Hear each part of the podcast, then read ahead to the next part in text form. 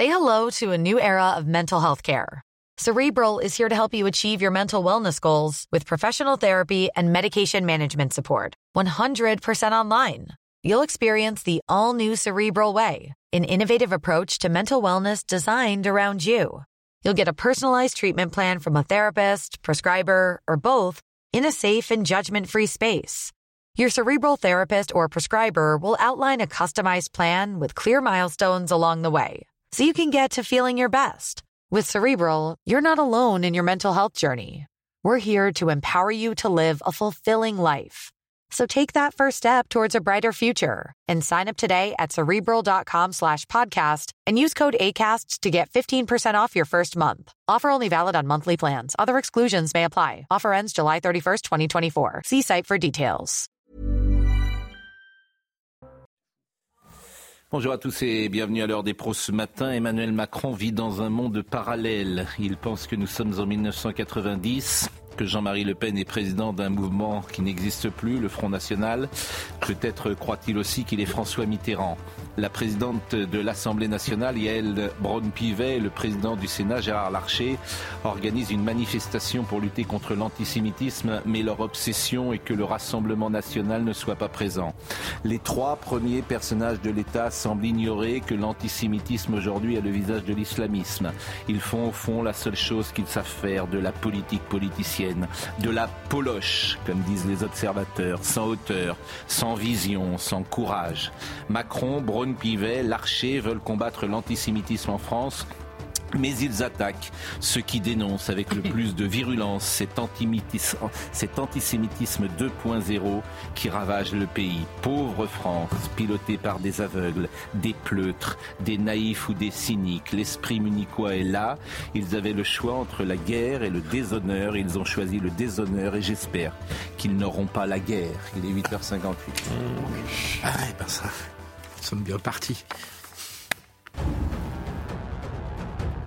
Le Pas-de-Calais en vigilance rouge, pas de perspective de décrue avant vendredi. Après un épisode pluvieux intense avec des cumuls exceptionnels, de nouvelles pluies accompagnées d'orages sont attendues dès cet après-midi. Conséquence, les écoles restent fermées. Il n'y aura pas de sanctions dix jours après le caillassage du bus de l'Olympique de Lyon lors de son arrivée au Vélodrome à Marseille. La commission de discipline de la Ligue de football professionnel a décidé de ne pas punir le club phocéen. Les incidents qui se sont produits sur la voie publique ne sont pas susceptibles d'engager la responsabilité du club organisateur, se justifie la commission dans un communiqué. Et puis Tsahal poursuit son offensive terrestre dans la bande de Gaza. Selon l'État hébreu, 130 tunnels utilisés par le Hamas ont été détruits depuis le début de la guerre. Dans une vidéo postée sur X, l'armée israélienne précise que des réserves d'eau et d'oxygène ont été découvertes dans ces mêmes souterrains.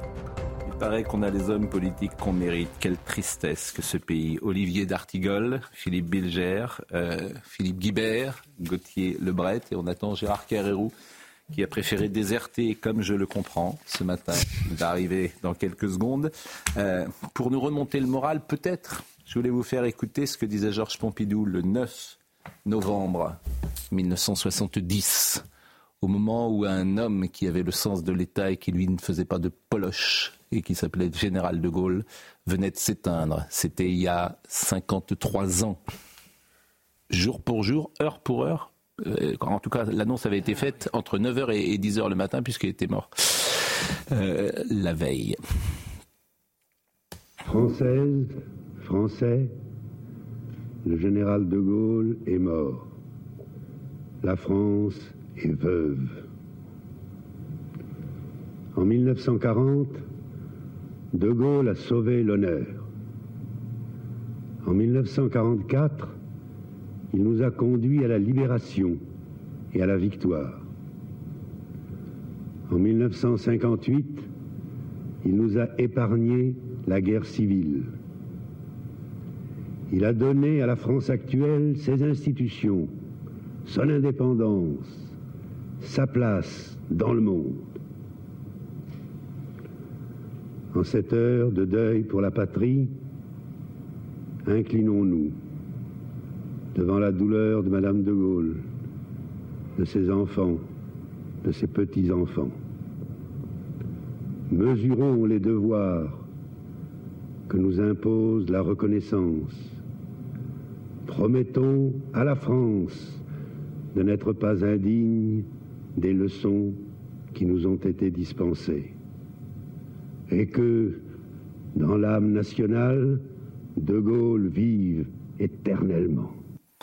Mais dans l'âme nationale, De Gaulle, il ne vit pas éternellement, parce que quand on voit ce qui se passe depuis trois jours autour de cette manifestation... Grotesque. Oui, vous dites grotesque, mais moi, ça me rend triste. Moi, je trouve que c'est une démographie qui chipote. Je veux dire, on a pour une fois une sorte de détestation universelle du poison qu'est l'antisémitisme et évidemment du soutien à apporter à la République. Qu'est-ce que c'est que ce distinguo ridicule entre la marche civique et le rassemblement politique? Est-ce que on veut absolument que le Rassemblement national soit en permanence considéré comme une sorte de structure pestiférée qui n'aurait pas le droit de soutenir la, la lutte contre l'antisémitisme encore Rappelez-vous, Pascal, hier, Véran, qui se permet de dire ah, le Rassemblement national n'a pas le droit de participer à la manifestation dimanche. Mais ils sont tombés sur la tête. Ils sont tombés sur la tête. Qui peut se permettre de donner des, des droits Mais ça fait car... mais ils sont tombés sur la tête. Mais, mais leur problème, le, le, oui, ça s'aggrave. Ah, mais vous savez pourquoi? Parce que ceux qui attaquent l'antisémitisme islamiste, c'est précisément le Rassemblement national. C'est les plus virulents. Seulement, Pascal. Bah si. Mais non. Seulement, bah si. C'est une... les, républicains le font aussi, par exemple. Les républicains. bah écoutez, même, enfin, ceux qui dans le discours. Ah, bah, euh... bien d'autres avant qui n'étaient oui. pas euh, du tout de ce bord-là. Oui, mais ils ont eu raison plutôt que les autres. Ils ont eu sur ce plan-là. Et eux, ils s'attaquent sur les vraies causes. La raison de l'islamisme, la raison de Ils ont toujours été contre l'immigration, euh, mais j'ai pas souvenir, pardon, hein, mais je, mm. je, me trompe peut-être, mm. j'ai pas souvenir que le l'antisémitisme islamiste mm. était faisait partie de leur thème de prédilection. Mais quelle est non, mais c'est la, la conséquence. Oui, mais, mais quelle est la raison de l'antisémitisme islamiste? La première, la seule d'ailleurs, c'est l'immigration massive. Point. Non, c'est une idéologie à l'échelle de la planète. c'est une idéologie, oui. Mais en fait, oui. comment mais, mais, bien sûr. Enfin, s'il n'y avait pas d'immigration sur notre pays, il n'y aurait pas d'immigration. Enfin, vous êtes, c'est invraisemblable. Alors, l'antisémitisme d'extrême gauche n'existerait pas, par exemple, s'il n'y avait pas d'immigration? Mais enfin, écoutez. Vous êtes sérieux? L'immigration, l'ultra-gauche existe pour récupérer les voix. Si je peux il est électoraliste. Il y a des processus. Il y a, des processus. Mais bon, vous êtes aveugle. Moi, je ne peux pas. On vous êtes des aveugles. On peut discuter ou pas Vous êtes des aveugles. On est aveugle, mais on parle on quand peut même. discuter. Vous pouvez dire, mais on sait ce qu'on va dire parce que vous êtes aveugle. Mais est-ce que si, sur les 20 dernières années, il n'y a pas eu des processus à l'échelle internationale, notamment la manière dont certaines questions ont été réglées par la guerre, qui ont nourri l'islamisme politique et radicale. Oui, c'est un fait d'évidence. Vous pouvez simplement, vous ne pouvez tout simplement pas dire qu'il s'agit uniquement des flux d'immigration. Si. Ben vous Précisément, vous si. Eh Bah, S'il n'y avait pas d'immigration en France, il n'y aurait pas d'immigration islamiste. Il n'y aurait pas de, de Oui, euh, enfin- comment dire, d'antisémitisme islamiste. Je suis désolé de vous dire. aussi. Ça a été, ça a été quelque chose d'importé sur notre territoire. Oui. C'est importé sur notre territoire. Et aujourd'hui, parce qu'effectivement, il y avait eu une immigration massive. S'il n'y avait pas cette immigration massive, je le répète, les choses seraient absolument différentes. Et cette immigration massive a plongé le pays dans les problèmes que nous connaissons. C'est tout. Qu'est-ce que vous voulez que je dise Enfin, Maintenant, vous pouvez. C'est loin d'être la seule cause de Et puis, du sur la manifestation de dimanche, Oui. on peut quand même se dire qu'à l'exception notable de la France insoumise, au final, l'ensemble des sensibilités politiques sera présente, alors qu'il y a quelques jours, certains en doutaient, Oui, mais Olivier. en disant que tout le monde allait s'aligner à gauche sur Mélenchon. Ce n'est pas ce qui s'est passé. Vous n'a- vous n'avez pas l'impression tout de même que ce qui se passe depuis trois jours, comme le dit Pascal, tout de minable. même, on ne voulait pas faire de ces rassemblements une, un, un moment politisé. On tombe dans le ridicule absolu. Je veux dire, Ouais, non, comme mais- on vient dire, j'ai entendu ce matin un socialiste que je croyais intelligent dire ah mais il n'est pas question de défiler à côté physiquement du Rassemblement national. Mais dans quel monde est-on? Mais vous savez, la, la réponse, ils vont l'avoir dans trois ans. Hein. Ils l'auront dans trois ans. Alors écoutons, écoutons Emmanuel Macron. Sur le- le- Écoutons Emmanuel Macron. euh, D'abord sur l'antisémitisme. Hier, je dis qu'il vit dans un monde parallèle. Et on est en 1990 pour le président de la République. Écoutons-le. Il était devant les euh, frères euh, du Grand Orient. La République ne transige pas et ne transigera pas. Et nous serons impitoyables face aux porteurs de haine.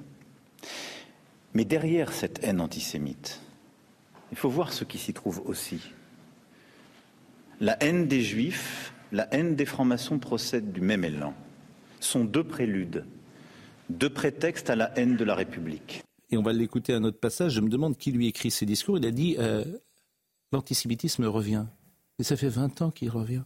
Oui, vous avez Il explose là. Ça fait 20 ans qu'il revient. qui parvient qui pas. lui écrit ces discours? Il ne pas, il sait pas ce qui se passe dans le pays? Écoutez Emmanuel Macron, deuxième passage. Et veillons à toutes les confusions dans une époque où les uns préfèrent rester ambigus sur la question de l'antisémitisme par souci de flatter de nouveaux communautarismes.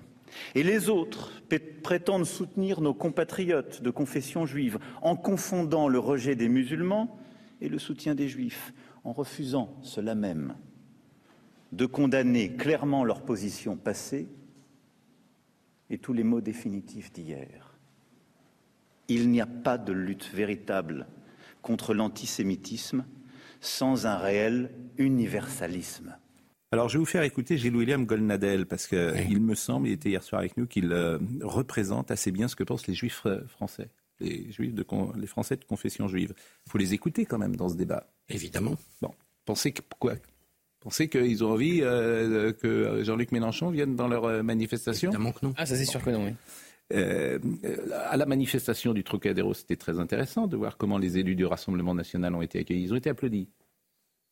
Oui, mais je voudrais au- le bon. cette entreprise de blanchiment du RN, quand même. Euh, vous, vous voulez passer l'extrait avant? Ah bah, bah, euh, c'est pas une question de blanchiment ou pas, c'est Si. pas le problème. C'est les, que- prises de position vous- qui sont dites depuis 5 ans, 10 ans, 15 ans. C'est tout ce Non, qui m'intéresse. c'est quand- Ce que les gens disent. Ah, Moi, je veux bien qu'on me fasse le procès de Pétain et de Jean-Marie Le Pen il y a pas ça 50 dont ans, c'est pas le parle. sujet. Mais ils Alors, écoutez. précisément pas à la pointe de la lutte contre l'antisémitisme parce qu'ils avaient un leader qui était antisémite. Donc, euh, Oui, mais faut, pas. Je veux dire, En faut 1972, exagérer. en On va pas leur donner 1962. non plus un blanc-seing. Mais Mais, on ne va pas leur donner un blanc-seing quand Euh, même. mais- Évidemment qu'ils étaient, ils étaient l'expression- dans la lutte contre l'immigration, mais surtout pas contre l'antisémitisme, qu'ils soient islamistes ou mais, autres. mais continuez, je vous assure, continuez. Continuez. Mais, mais, hein. mais, Mais- mais c'est comme si je disais à monsieur euh, D'Artigol, qui est là, qu'il a ce- que le Parti communiste a, a soutenu Staline. C'est aussi bête. Et d'ailleurs, je ne le dis pas. C'est comme si je disais que François Mitterrand avait eu la francisque en 42. C'est aussi bête. Mais c'est l'histoire. Donc, euh, alors c'est l'histoire, effectivement. Mais- bon. mais moi, Est-ce que- Gérard Gérard, venez. Est-ce que Bon, jusqu'à Philippe- 53, euh, C'est- les partis dans le monde ont été marqués par le stalinisme Oui. Gérard. C'est l'histoire. Oui, Oui, bah, mais c'était pas de- c'est 53. l'histoire. Le bilan globalement Oui, mais positif, ça, le bilan globalement mais- positif de Marchais, ça vous ennuie, mais c'est quand même euh, Marché dans les années 80. Oui, oui. Bah, mais Mais vous étiez là, vous pas marchiez à côté. Le bilan, il y avait 50 millions de morts et vous étiez là en train de nous expliquer que le, bilan était globalement positif. Qu'est-ce que vous voulez que je vous dise drapeau tricolore. Non mais C'est les communistes qui ont fait le, CNR avec De Gaulle, dont vous venez de passer l'hommage par Pompidou. C'est la parle- grande je confusion. vous- bah, je, ne- je vous dis. Le grand je vous, mélo. Je vous dis que vous avez soutenu quelqu'un Oui, oui. qui disait Et que le pouvez- bilan était globalement positif d'un régime qui avait tué 50 Oui, millions de morts. oui. Point. Oui. Ah, ni plus, ni moins. Alors je comprends. Et- ça devrait vous faire réfléchir et- sur votre capacité de faire des choix politiques. Et Gilles William Goldnadel, on l'écoute et après je vous donne la parole. C'est une manière, vraiment. débat là. Je dis que c'est un débat immonde. Ah bon? C'est un débat stupide. Ce- mais- Pas la même chose. Stupide. Stupide. Nauséabond. Je vais vous dire pourquoi. Nauséabond, c'est pas dans Mais notre je vais vous dire euh, pourquoi. vocabulaire Mais je vais vous dire pourquoi. si vous voulez me laisser parler, je Ah vais oui, vous vous dire pourquoi. pas. Celui qui vous parle, c'est un juif du réel, pas du passé fantasmé. Je me fous de Jean-Marie Le Pen. Je m'en tape totalement. Aujourd'hui, les juifs, ils sont massacrés dans des pogroms en Israël et ils sont en but à l'antisémitisme ici des causes de l'immigration massive. Tout le reste, c'est de la littérature ou de l'histoire. Donc, venir en ce moment, dans cette situation-là, où on voit l'antisémitisme croître de manière exponentielle, pour les raisons que je viens de vous dire, pour nous rabâcher l'esprit sur un débat qui a 60, que je sais pas, qui a 40 ans ou 30 ans, c'est une sorte de diversion que je considère comme crapuleuse. Et je ne tomberai pas dans ce piège. Mais je, Toute ma vie, je me suis battu contre les fantasmes pour la réalité. Mais je, je, je, je, vous rejoins en fait, et je trouve que Emmanuel Macron vit dans un monde parallèle. Mais ça l'arrange sur ce sujet. Ça c'est possible. Ça l'arrange. Mais vous ne voyez pas l'instrumentalisation du passé L'instrumentalisation du passé explique ce qui nous arrive. C'est possible.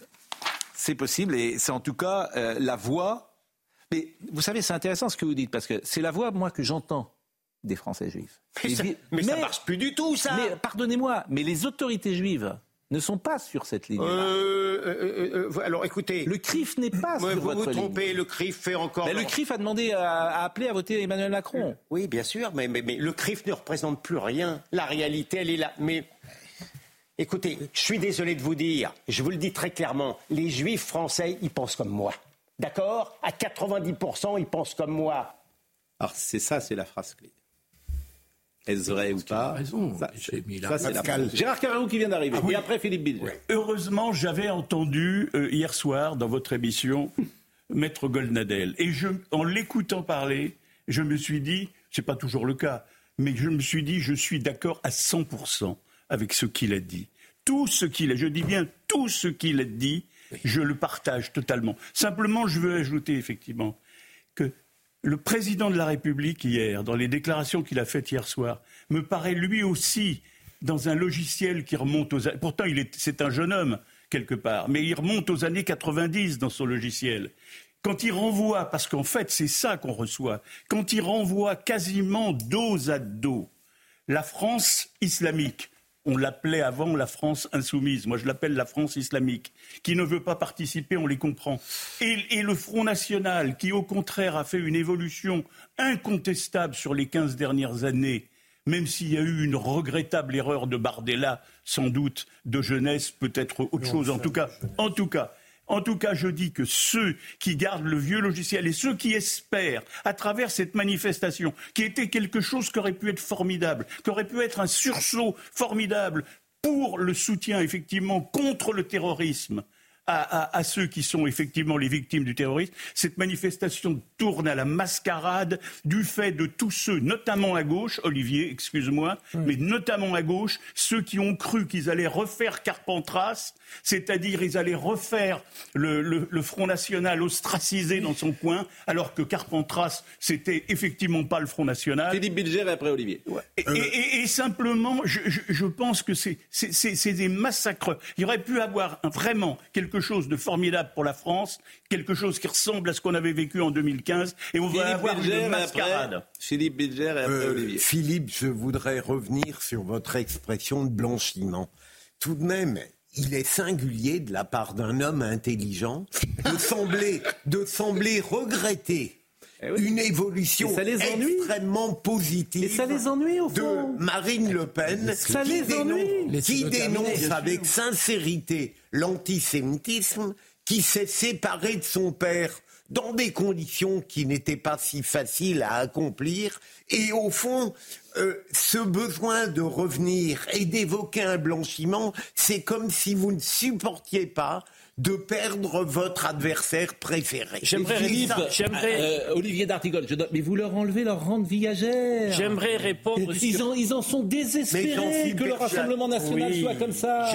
Ça les ennuie. J'aimerais répondre. Je suis totalement d'accord avec euh, ce qu'a dit Gérard Carrérou, sauf sur un point, Gérard. Ah. Je suis totalement d'accord pour qu'on referme ce débat politique qui n'a que trop duré et qu'on aille vers la journée de dimanche, qu'elle soit la plus unitaire, la plus forte et qui ait une déferlante dans la rue.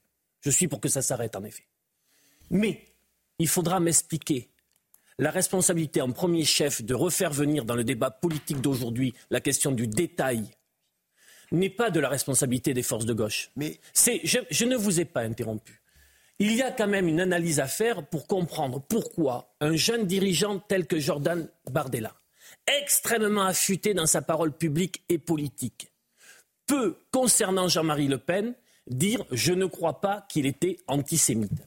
Ce n'est de la faute de personne que d'avoir remis une pièce dans cette machine-là. Et ce que je veux dire concernant l'antisémitisme, le passé antisémite du RN, FN est notoire. Et il y a aujourd'hui, concernant un certain nombre de réseaux, de relais, il y a un article aujourd'hui très informé dans Libération sur les prestataires. S'il y a un article dans Libération, effectivement. Mais on peut quand même le lire, c'est des collègues à vous. Des On, collègues. on ne peut pas lire Libération. Des journalistes. Il y a aujourd'hui un article très informé, très documenté sur les prestataires lors des élections présidentielles de Marine Le Pen où on peut creuser pour regarder les réseaux. Cela existe encore quand même. Mais, mais Bon, quel est le rapport Mais quel est le Ah, rapport quel est le rapport Mais si, Si, vous le voyez pas. Mais- mais, mais quel est le rapport Philippe, je vous assure. voyez pas. là, moi, moi, je ne prendrai pas ils ont sauté sur Bardella. Je prendrai- Ils sautaient sur Bardella comme. Je vous ne dites- dirai jamais comme Pascal Pro que le RN aujourd'hui est le premier rempart par Ce rapport à Ce l'antisémitisme. que je veux dire, Olivier, je Mais ne je le dirai pas. comme je n'ai pas dit ça non plus, Olivier, je euh, t'ai c'est pas ce que j'ai dit. Je Olivier, vous je t'ai citer pas interrompu non plus. Mais vous sautez, si vous voulez. Autrefois, il y avait un proverbe, un peu, il vaut ce qu'il vaut. On disait, c'est comme la vérole sur le bas clergé breton. C'est pas un beau proverbe, mais c'est vous sautez, vous sautez sur le, Commencez par dire arrêtons. sur la maladresse, Hmm. tout ce que vous voulez, l'erreur politique de Gérard, Bardella. commencez par dire refermons Non. tout ça. Vous Arrête, à autre oui, mais vous, vous, avez, vous avez sauté là-dessus pour essayer de recréer quelque chose qui est mort et qui était la barrière du fameux front républicain qui s'était étiolé pour disparaître savez- dans les il est 15 mort, dernières années. Mais je, je vous répète, ce qui est le plus intéressant dans ce débat, c'est une, une seule parole, la parole des Français de confession juive. Pour qui votent-ils aujourd'hui? Il n'y a que ça Ah, qui peut nous quitté, départager. Il a- n'y a que ça. Est-ce qu'ils votent il y a 20 à gauche Oui, ou est-ce qu'ils votent à droite a 20 ans. C'est tout. C'est eux. En majorité. on- C'est eux qu'il faut écouter. Et Oui, enfin après on peut. non, non, parce que vous, euh, je veux dire, la gauche se sert de l'antisémitisme, entre, instrumentalise Enfin, l'antisémitisme. Merde, on n'a je, pas je termine. les déclarations. Le Je- ça je-. Bardella mais- de Jean-Marie Le Pen hier. Mais hein, comment vous expliquez alors que euh, comment vous expliquez plus, que les. Français de confession juive votent plus à gauche? Comment vous l'expliquez Vous Et qui êtes parce si là, intelligent? Ils ont eu le sentiment que la gauche ne les défendait plus. Exactement. Je- je suis bien au courant, Et, ben, eh ben, eh ben, eh ben, eh ben, nous c'est sommes d'accord. entièrement faux d'ailleurs. Écoutez. Gilles Taïeb, ce que dit Gilles Taïeb, vice-président du CRIF. Écoutez-le, il est sans ambiguïté. Mélenchon et toute sa clique, je les appelle comme ça, n'ont rien à faire à l'Assemblée nationale. Ils n'ont rien à faire dans la représentation de notre pays et de nos valeurs. Aujourd'hui, ce sont des gens qui sont des ennemis de notre pays. Ils collaborent avec ceux qui demain voudraient nous réduire à un islamisme intégriste. Est-ce qu'ils sont antisémites? Est-ce que Jean-Luc Mélenchon, pour vous, est antisémite? Il l'est devenu en tout cas. Il l'est devenu en tout cas. Ses déclarations à lui, au Bono, Panot, ne sont qu'un antisémitisme habillé sous une couleur de la démocratie, mais derrière, regardez, vous avez parlé de cette manifestation merveilleuse, de ce rassemblement, et qui est un symbole on ne peut plus important. Les deux présidents des chambres de notre pays appellent à un rassemblement. Il appelle tout le monde.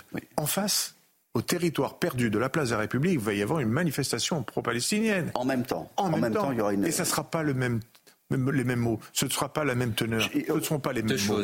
On parle de 40 Français assassinés en Israël parce que juifs. 40 Français assassinés parce que juifs. Et vous me parlez de Jean-Marie Le Pen il y a 50 ans. Mais vous n'avez pas honte. Ah non, Vraiment, vous n'avez pas honte. C'est pas nous qui avons Écoutons, remis le débat sur le. Vous n'avez pas honte. Mais c'est votre avons rente viagère. Mais- mais C'est votre rente mais- viagère, mais ce qu'a pas dit. Jean-Marie Le Pen. Vous vous en fichez au fond. Oh, Ce qui dites vous- pas Mais si, euh, je vous pas- le dis. Je vous le dis. L'antisémitisme. L'antisémitisme. pas des choses comme ça, qu'on Mais, s'en mais fiche. M'en l'antisémitisme. Vous devriez, autant que vous, hein. vous devriez vous battre contre Mais on l'antisémitisme d'aujourd'hui. Non. Si. Non. On fait que ça. Non. Donc, Puisque bah, vous ne, vous ne faites, Mais c'est pas vous qui êtes l'arbitre des, des- ne- élégances. Excusez-moi, Pascal. Ce sont les Fran- ce Vous sont les êtes pas Juifs. arbitre des élégances. Sauf, sauf que Donc j'écoute. sur les engagements des uns et des Sauf autres. que j'écoute, je vous le répète. Sauf que je vous répète, vous n'êtes pas sur la position des Juifs français. C'est quand même invraisemblable. Vous défendez l'Israël contre les Juifs français. Vous êtes, c'est formidable votre On position. peut pas dire des choses comme Bah ça. si, je peux pas vous dire autre chose, parce que c'est la vérité. Contre les juifs Qu'est-ce français. Vous êtes qu'est-ce contre la contre- position des Juifs Qu'est-ce français. défend Enfin, contre contre la position de Gilles Qu'est-ce William. qu'on défend précisément contre les juifs français Parce que vous D'ailleurs, ne les Français combattez plutôt. Parce que Il n'y a pas de juifs vous devriez- Qu'est-ce qu'on défend précisément Eh ben, je vais vous dire, plateau, vous devriez je- manifester avec tous ceux. Mais qui- évidemment qu'on va manifester. Ah ben non, Mais on n'y va pas dimanche Mais Mais vous ne voulez pas être avec le Rassemblement national Eh bien, mais, Mais- on y est dimanche. Mais vous ne y voulez pas, ah, vous ne voulez pas notre- être à côté, c'est bien mais, ça Mais c'est notre liberté absolue Eh ben- eh ben, je vous que de s'organiser comme on le Eh ben- souhaite dans la eh ben- manif. ben- ben, C'est aussi votre liberté absolue d'être resté dans la NUPES. Mais vous vous rendez compte c'est de la- aussi la votre gravité Mais il y Olivier, euh, les insoumis, ils y sont sont pas, tous les autres y sont. C'est aussi Il y en a plus de votre liberté absolue d'être resté avec des, avec des fantasmes. Il n'y en a plus de NUPES, cher Gérard. Ah, il n'y a plus de NUPES Non, Officiellement, officiellement, vous avez quitté, Alors là, vous c'est avez vous qui quitté jouez la avec vos NUPES le NUPES. Ah, je voudrais revenir sur ce que tout. Pascal. Si c'est possible de revenir trois secondes sur ce que disait. Pascal. On a bien fait de venir ce matin. On Bah non, mais la discussion depuis- est là. De- depuis à peu près deux ans et même plus, on passe notre temps sur ce plateau, et moi le premier, à critiquer Jean-Luc Mélenchon. Et à dire la dérive de Mélenchon l'entraîne vers là où il est aujourd'hui, c'est-à-dire quelque chose qui ressemble beaucoup à l'antisémitisme, pour dire les Ah, choses le dernier tweet est extrêmement, citais extrêmement clairement. et pas Larcher. Mais Donc, c'est un mais Donc, pas vous pouvez pas c'est pas le souci, Jean-Luc euh, Mélenchon. vous ne Pardonnez-moi, pouvez pas- Jean-Luc vous ne Mélenchon, c'est pouvez pas le Si souci. je peux terminer. Vous ne pouvez pas nous expliquer qu'on est euh, qu'on ne combat pas l'antisémitisme. L'antisémitisme aujourd'hui, il est du côté de l'extrême gauche et il est du côté de l'islam. Est-ce que Ah bah, ça c'est soit bien clair. Ah bah. Est-ce que c'est clair ça Oui, oui. bah, c'est Bah, pas bah, raison pour laquelle. Eh ben, vous quand devriez- dit, Je confirme ne la crois pas que. Monsieur Le Pen était antisémite, qu'on sursaute sur notre chaise. Mais- Excusez-nous. Faut Mais quand même c'est- pas exagérer. Mais c'est une opinion qu'il formule à partir, en oubliant le fait que Jean-Marie Le Pen a été condamné pour des propos évidemment transgressifs, mais il n'est pas, il peut dire, il a le droit de dire Oui. que sur le plan de l'essence, Jean-Marie Le Pen n'est pas antisémite. Ah, mais moi, mais c'est là où on a un désaccord Euh, profond. il On y a de la même manière. Ça fait, Là, ça, Philippe, ça fait vous pas sens. euh, Philippe, ce temps-là dans le- Les mais- propos mais de, Mar- puis- de Jean-Marie mais- Le Pen ne font pas sens sur son antisémitisme Mais il a, été, fois un accident. il a été condamné pour antisémitisme. Mais va comment, comment un jeune homme de 28 ans affûté ne peut pas dire oui, Bon. il est antisémite, enfin Mais vous savez ce qu'est la, la vie. jeunesse. Mais vous savez Bon, ce qu'est la vie politique, Olivier. Oui, très bien. Attendez. Je suis- Alors, Écoutez, il y a des allez, déclarations la- dans tous les camps qui ne font mais pas Pas de cette nature-là. premier degré. Pas de cette nature-là. Mais, mais je vous répète, tout ça est l'instrumentalisation politique. Bardella a fait une erreur, Oui, et plus qu'une erreur. Il, je sais, qu'il la reconnaisse, vous avez parfaitement raison. Euh, il a oublié euh, de dire que les paroles de M. Le Pen étaient parfaitement inadmissibles et bien au-delà, qu'il avait été condamné pour antisémitisme. Il n'y a même pas de souci là-dessus. Nous l'avons dit, redit depuis euh, trois jours, c'est pas le souci. Simplement, la gauche, et c'est ce que nous avons dit tout à l'heure, perd sa rente viagère avec le Rassemblement national depuis des années. Elle est effectivement très contente de sauter sur euh, la laidreur de Bardella pour imaginer un nouveau Carpentras, ce que vous avez dit tout à l'heure. et en fait- Il n'y a même pas de souci. Mais personne n'est dupe, hein, je vous assure. Personne n'est dupe de ça. Et, et personne n'est dupe. Mais on va marquer une pause et puis euh, nous revenons dans une seconde. T'as bien fait d'arriver en Ah, retard. J'ai bien fait d'arriver. Et puis, il y a un Mais bon, de toute façon, moi, le- mon- moi hier, j'ai une pluie. Somaya Labidi nous rappelle les titres. Des médicaments et du matériel médical livrés au principal hôpital de Gaza, indiquent les Nations Unies. Euh, toutefois, l'organisation prévient qu'il en faudrait davantage et précise qu'il s'agit de la deuxième livraison à atteindre l'hôpital Al-Shifa depuis le début de la guerre. 183 élèves en attente de sanctions après avoir perturbé l'hommage à Dominique Bernard. Ils ont tous été exclus à titre conservatoire de leur établissement, indique ce matin Gabriel Attal sur RTL, et sont en attente d'un conseil de discipline. Et puis les enseignements de ce sondage CSA pour CNews à la question faut-il durcir les critères de naturalisation? Euh, 76% des sondés ont répondu oui contre 23% de non. Madame Braun-Pivet et Monsieur Larcher étaient donc hier sur euh, TF1 pour annoncer cette manifestation hein, dont vous dites qu'elle ressemble à une mascarade. Écoutons-les. Toute la force en fait de notre euh, appel, c'est qu'il réunit nos institutions et à travers nous, nous représentons la nation. Et on pourra défiler avec un drapeau palestinien, israélien, euh, avec des banderoles et des slogans. Non, nous ne le souhaitons pas. Il y aura une unique banderole qui sera en tête de cortège, sur laquelle il sera indiqué pour la République, contre l'antisémitisme. Une banderole unique et des drapeaux français. Nous appelons à un sursaut républicain. Il faut vraiment que ce soit clair pour tout le monde. Et c'est un appel à nos concitoyens. Il faut absolument que nous montrions aux Français et à la face du monde ce qu'est la France aujourd'hui. Donc, euh, dans une manifestation contre l'antisémitisme, on n'a pas le droit d'avoir un drapeau israélien. Pas de drapeau si israélien. Si ça, ça s'appelle pas un manque de courage. on peut pas parler. Si, si c'est pas, si, si, si c'est pas des poltrons et des pleutres. Ah c'est- c'est- c'est à Jean-Luc je veux dire, Mélenchon, si, si, si ça n'exprime pas précisément, mais ils ont peur. Ils ont Ils la trouille.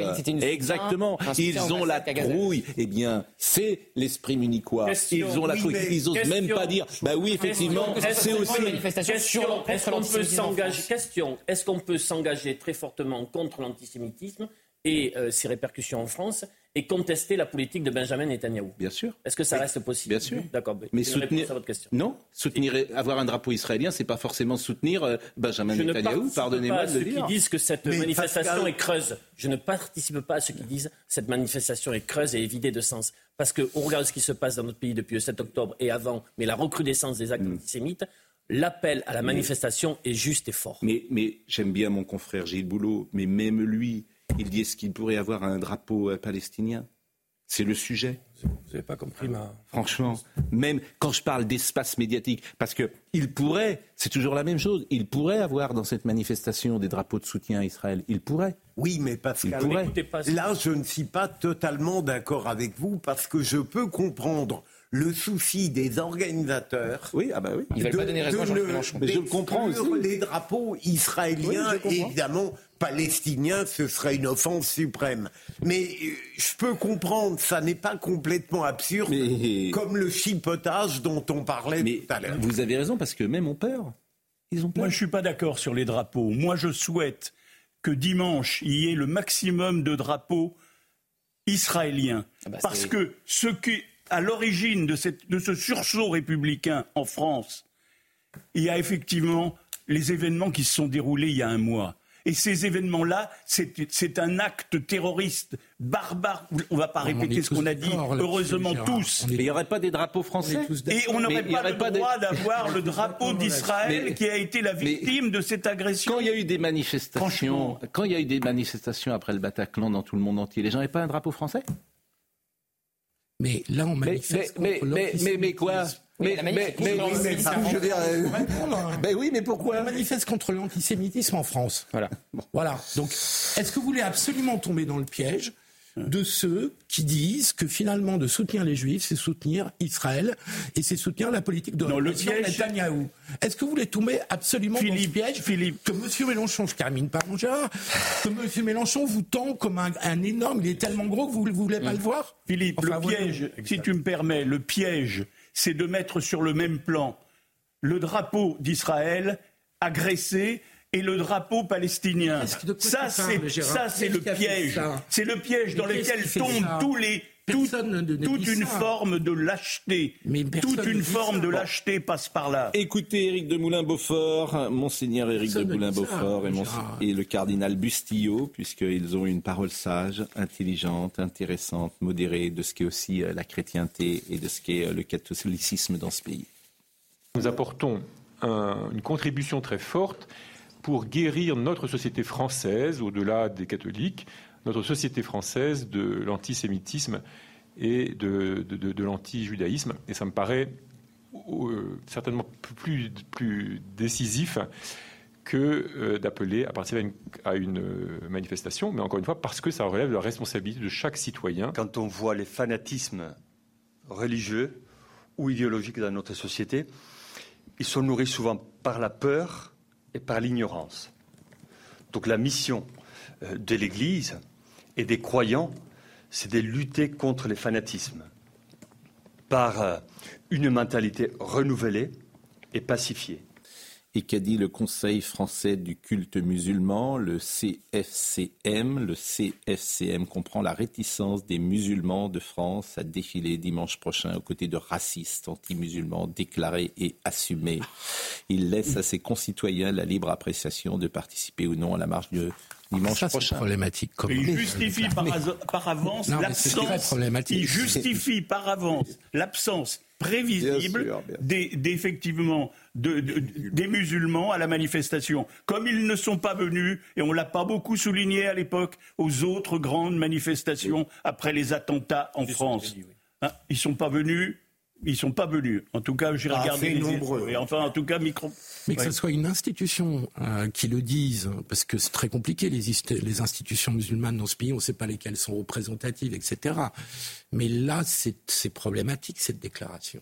Ça veut dire que lutter contre l'antisémitisme, euh, finalement, c'est contraire à, euh, au fait d'être musulman. Enfin, c'est, il va pas jusque-là, mais c'est ce qu'il le traduit. Enfin, c'est il c'est re- gra- il- c'est dramatique comme déclaration. Ils reprennent un discours qui n'est pas trop loin du vôtre, mon cher. Exactement, c'est ce que j'allais exactement vous répondre, mais Mais, bon. je veux dire, les procès qu'est-ce- d'intention, non, parce que Mais c'est pas un procès non, d'intention, mais on non, discute. Non, mais j'essaie de savoir. Mais je me contente de faire une analyse de texte et de Oui, vos oui, propos. Qu'est-ce que dit le Conseil? Ils disent la dit, même chose que On ne va pas défiler à côté, on ne veut pas. Ils disent la même chose que vous, Philippe. Euh, contre des racistes. C'est clair. Ils disent gauche- mot pour mot la même La chose que vous. sera et les mobilités pas. Ils disent Ça fait une notable différence chose. entre y aller et ne pas y aller. Mais vous avez totalement raison, Donc- Olivier. Je répondais à Philippe. Au fond, la différence, c'est plus élégamment dit tout à l'heure. En gros, il y aura des racistes. C'est un peu dommage de défiler avec eux. Alors, je traduis avec une certaine crudité votre pensée fine, mon exactement. Mais vous n'étiez pas loin de le dire. Mais c'est- vous êtes, Mais je- mais non. vous êtes renvoyé. Pardon, C'est pas un procès. Pardonnez-moi. C'est pas un procès. C'est pas un procès. retournez complètement ce qu'on a dit. Mais c'est un, hein, mais je- c'est un je- procès, c'est pas un procès d'intention. Ben, vous dites exactement. le- à- non, mais d'abord, je vais ra- ra- rapporter ce que dit. Vous dites exactement la même chose. Vous avez une réticence à défiler dimanche prochain aux côtés. Mais j'ai pas terminé la phrase. Je euh, n'ai pas terminé la phrase. Vous parlez. mais- Vous avez une réticence dimanche à défiler aux côtés de racistes anti-musulmans déclarés, assumés. Moi, C'est ce que vous nous avez dit. réticence à vous entendre dire que euh, le RN était le plus grand défenseur des Juifs. Ça, j'avais une réticence. Aujourd'hui, Excusez-moi de vous le dire. J'ai une grande réticence Bah, à c'est vous ce que c'est ce que disent. euh, Aujourd'hui, c'est le Mais cas. quels sont Donc, les C'est une opinion que terminer. Vas-y. Je- je- donc, j'ai aucune réticence à manifester. J'ai bien prévu d'aller manifester, et quels que soient les participants. Voilà. Mais simplement, je dis, que c'est pas ce que dit euh, le Conseil français du culte musulman. Il, il n'encourage pas à aller manifester. Ça, c'est sûr. Donc, ça fait une énorme différence par rapport à ce qu'on dit, Philippe. Pardonnez-moi. hein. Oui.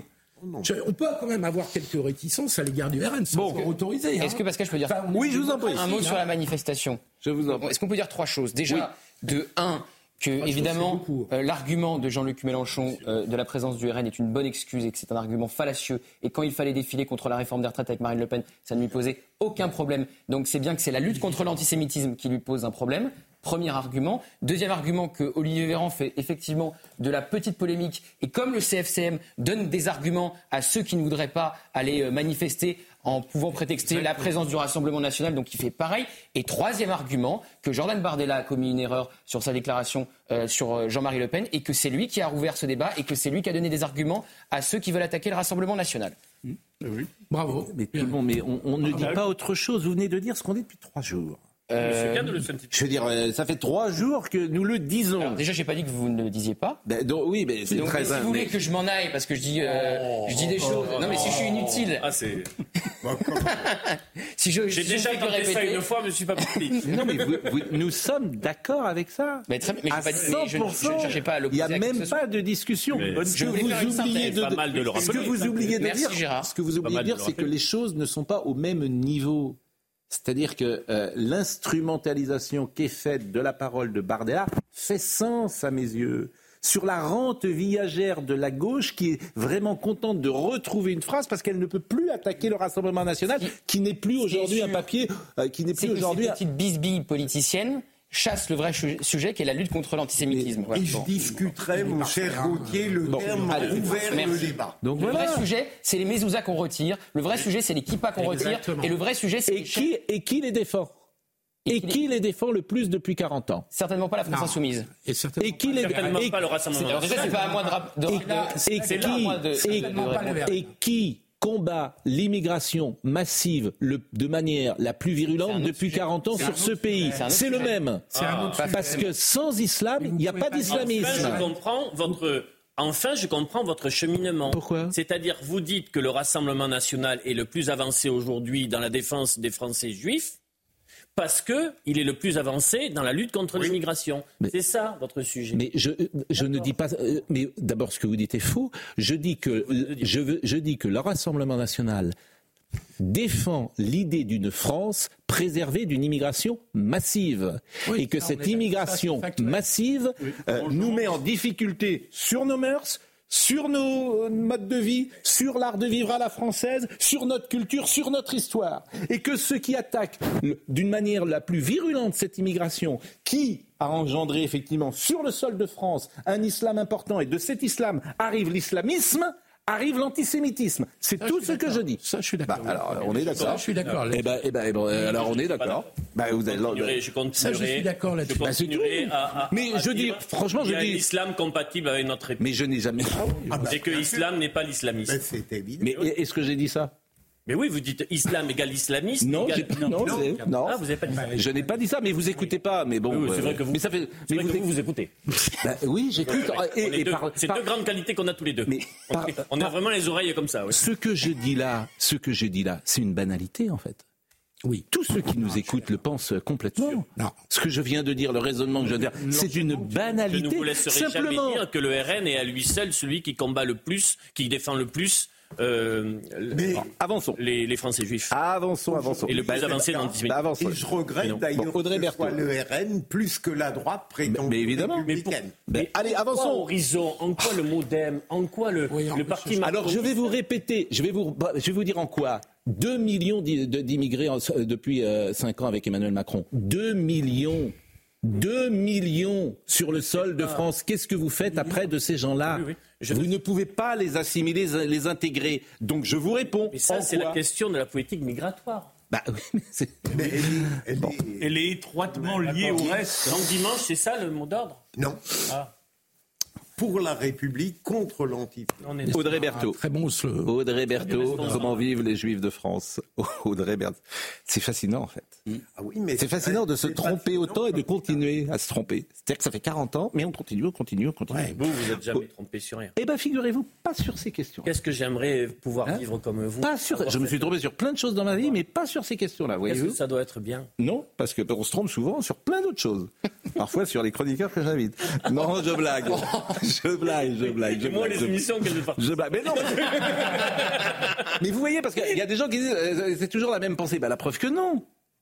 C'est contradictoire. Après, on dit, vous avez, vous avez deux. euh, ben, Il y a Monsieur Guibert. Je prends les gens qui. euh, témoins. Monsieur Guibert et Monsieur Dartigol, ils pensent pas du tout comme euh, Monsieur Carrérou ou comme Monsieur. euh, Des fois, oui, ça nous arrive quand Mais même. voilà, ils pensent pas du tout pareil. Le débat, il est contradictoire. Et tant mieux d'ailleurs qu'il le soit. Et moi, je suis toujours très content de les retrouver. Eh ben oui, moi je suis content aussi de vous retrouver. Euh, on va voir Audrey Berthaud qui a fait un sujet formidable sur- et ça c'est là ça c'est le vrai sujet. le vrai comment sujet, comment ju- vivent aujourd'hui nos compatriotes juifs en France Ça c'est le vrai sujet. Regardez. On est bien d'accord. Des modes de vie chamboulés. Depuis les attaques terroristes du 7 octobre et l'augmentation des actes antisémites en France, certaines personnes de confession juive vivent dans la peur et ont décidé de modifier leur quotidien. Me faire livrer pour moi, pour mes enfants, mes petits-enfants, euh, eh ben, je le fais plus. Je le fais plus parce que j'ai plus confiance. J'ai plus confiance du tout. Euh, J'accompagne euh, mon petit-fils. euh, il fréquente, il a trois ans. Il fréquente une école, une école israélite. C'est une scène de guerre. Quand on accompagne les enfants, on, on y va. Moi, j'y vais avec la boule au ventre. Je vais dans les épiceries cachères ou dans les boucheries cachères. Par contre, c'est vrai que je suis en alerte tout le temps. Donc, euh, je regarde euh, au cas où je détecterai quelque chose de suspect aux alentours. Certains ont même décidé de retirer la mezouza devant chez eux, cet objet qui contient une prière pour protéger l'habitation d'une personne juive. J'ai retiré la mezouza et, euh, et ça fait quelque, ça fait ça fait très c'est très c'est très bizarre, c'est très curieux comme sentiment. Euh, c'est une peine immense, c'est une peine immense. J'avais euh, j'avais les larmes aux yeux. D'autres, comme Agar, ne veulent surtout pas passer ce cap. La mezouza, elle reste à sa place. Et le jour où euh, je pense la retirer, ça voudrait dire que ce jour-là, je n'ai plus ma place dans ce pays. Plus de 1000 actes antisémites ont été recensés en France, selon le ministère de l'Intérieur, depuis le 7 octobre. Il y a une question essentielle, c'est qui attaque les juifs aujourd'hui en France? Mais on connaît, la, on Pascal, connaît la euh, réponse à cette euh, question. je me demande pourquoi nos, nos contradicteurs, euh, très aimables par ailleurs, ne s'interrogent pas assez sur le fait que pourquoi la barbarie du 7 octobre a-t-elle entraîné une multiplication des actes et des propos antisémites? C'est la démonstration de ce qu'on se tue à dire depuis le début de l'émission. Mais ça, C'est je suis d'accord avec, un- euh, je suis Ah oui. avec vous là-dessus. Oui, mais j'avais l'impression. Eh, vous êtes d'accord sans être d'accord, tout en étant d'accord. En fait, c'est la grande confusion, j'ai C'est l'impression. RN qu'on n'est pas d'accord, mais là-dessus on est parfaitement d'accord. Oui, donc vous vous êtes.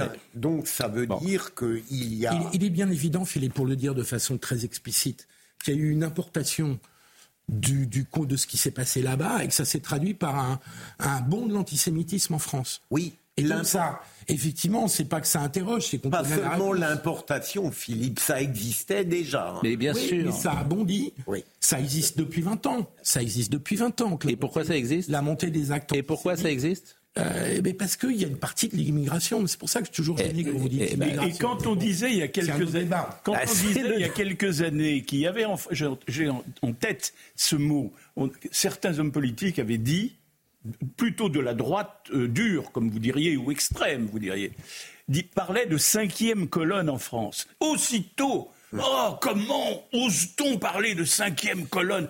Et ce matin, avec grand plaisir, dans l'émission avec Sonia Mabrouk, j'ai entendu Christian Estrosi développer ce concept en disant effectivement, non seulement il y a une cinquième colonne, confirmant donc ce qui avait été dit il y a quelques années, et en même temps elle se développe et, expliquant la montée par le développement de cette cinquième colonne. C'est La cinquième colonne, pour ceux qui ne le savent pas, c'était pendant la guerre d'Espagne, ceux qui trahissaient, c'est-à-dire ceux qui étaient dans le camp républicain et qui étaient secrètement français, franquistes, etc.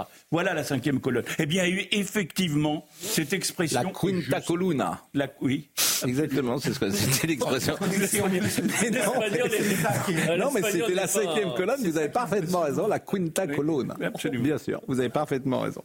Bon, euh, me- plus, faut Monsieur avoir Valls. le don des langues. Ah, Monsieur Valls, tiens, vous avez écouté Monsieur Valls, il est pas tout à fait sur votre ligne, Monsieur Valls, manifestement. Vous voulez pas comprendre quelle est notre ligne, mais c'est pas grave. Ah ben moi je veux comprendre. euh, C'est sur le vous savez, moi je. D'accord, c'est pas sur le reste. Oui, mais comme le RN combattait l'immigration massive de, manière Oui, plus, plus virulente dans, recommencer le débat. dans, dans l'espace politique, il y a un rapport de cause à effet. Vous leur Bon. prêtez rétrospectivement un combat contre l'antisémitisme qu'ils n'ont pas vraiment vu. hein. Allez, la quinta colonna. Euh, Et les Israéliens sont en train de lutter contre une organisation islamiste. Ah, là, je ne sais pas ce qui se passe. Bon, donc nous allons relancer parce que vous avez même, même jusqu'à la régie, vous arrivez à distraire la régie. Bon, Monsieur euh, Valls, ça a répondu à Monsieur Villepin. Monsieur Villepin, d'ailleurs, je le dis tous les jours, qui a été présenté, euh, et- oui, dont on n'a pas dit quand même l'essentiel, c'est l'avocat du Qatar. Bon, c'est important de le Alors, dire. on s'entend sur une chose. Maintenant, on regarde pour tout le monde, champ politique et champ Bah oui. les relations avec le Qatar. Et on le dit à chaque fois. Bah, là, elle n'est pas claire quand même. La, la mais les relation. relations, j'ai envie de dire, Elle est- elle est- elle est- on le fait pour tout le monde alors. Mais j'ai envie de dire pour tout le monde. C'est-à-dire, D'où tu parles Si moi j'étais militant ou si j'avais ma carte euh, quelque part, faudrait le dire. Si vous vous aviez une carte ou si vous avez, c'est ça l'honnêteté vis-à-vis du téléspectateur. Moi je suis a priori. l'opération qui consiste à, à donner ce lien pour discréditer l'ensemble de son propos derrière, j'aime pas. Enfin, Mais le enfin, Qatar finance le Hamas, Olivier. Enfin, quand vous même. êtes- mais- Ça, mais- oui, ça, ça- Ah oui, c'est quand pas- même, oui, mais quand même, pas quand même, c'est- mais pas anecdotique. Ça ne m'a pas échappé. C'est anecdotique. Mais faut Mais pas oui. le dire. Alors on va pas dire qu'il est avocat du Qatar. Et puis on va la branche- l'écouter comme ça. Et la branche politique euh, du Hamas reste tranquillement dans les villas euh, euh, euh, avec la clim au Qatar sans que ça pose problème à personne, notamment à la diplomatie française. Bon. Mais, Mais Mais il y a beaucoup d'hypocrisie Mais il y a un biais. Écoutons. Monsieur euh, Valls, en l'occurrence, qui a répondu à Monsieur De Villepin. Et les Israéliens sont en train de lutter contre une organisation islamiste qui a déclaré la guerre aux Juifs, aux chrétiens, à l'Occident et à nous-mêmes. Ils ont tué, bon sang, pardon, de, ils ont tué 40 de nos compatriotes.